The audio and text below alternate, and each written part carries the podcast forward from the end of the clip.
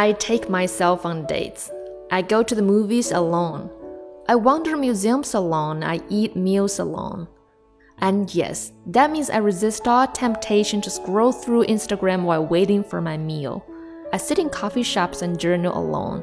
I take the train and go to new towns and walk around alone. I realize this may sound super dorky. You're probably thinking that I must be pretty weird and very lonely. Interestingly enough, I was way more lonely before I started spending time alone.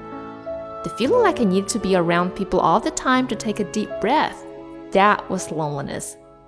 The feeling of complete anxiety and fear when a boyfriend broke up with me, that was loneliness.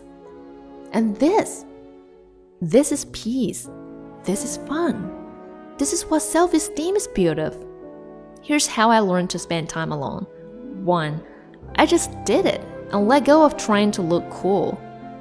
2. Make a list of your favorite things and don't wait for anyone.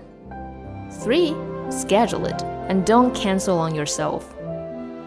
For the past year, I've been single by choice, but not by circumstance. Not because no one will ask me out or I can't find anyone eligible. It's hard for some people to believe that I'm choosing not to date. I often get weird looks and confused grunts from my old aunt and college friends alike. Why would someone voluntarily choose to stay single to spend time alone? Aren't I missing out on life by not going on Tinder dates? What if the one is out there, but I don't catch him because I'm too busy staying single?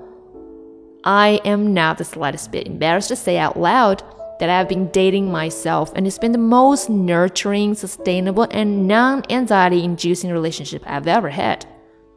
There's no waiting to be text back or obsessing about if my text is too flirty, too needy, too wordy. I'm just no feeling like another person just doesn't understand me.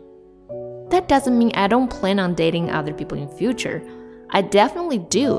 But I know now that relationship I've built with myself is a model for the relationship I want to be in. I'm kind and patient and gentle and loving and forgiving of myself. I laugh at my mistakes and I let go of my errors. I'm strong and courageous. That's the kind of person I want to be with and the type of relationship I hope to be in. I know now that I'm not going into the relationship as a half, I'm going in as a whole. So whether it works out or doesn't work out deep down, I haven't lost anything.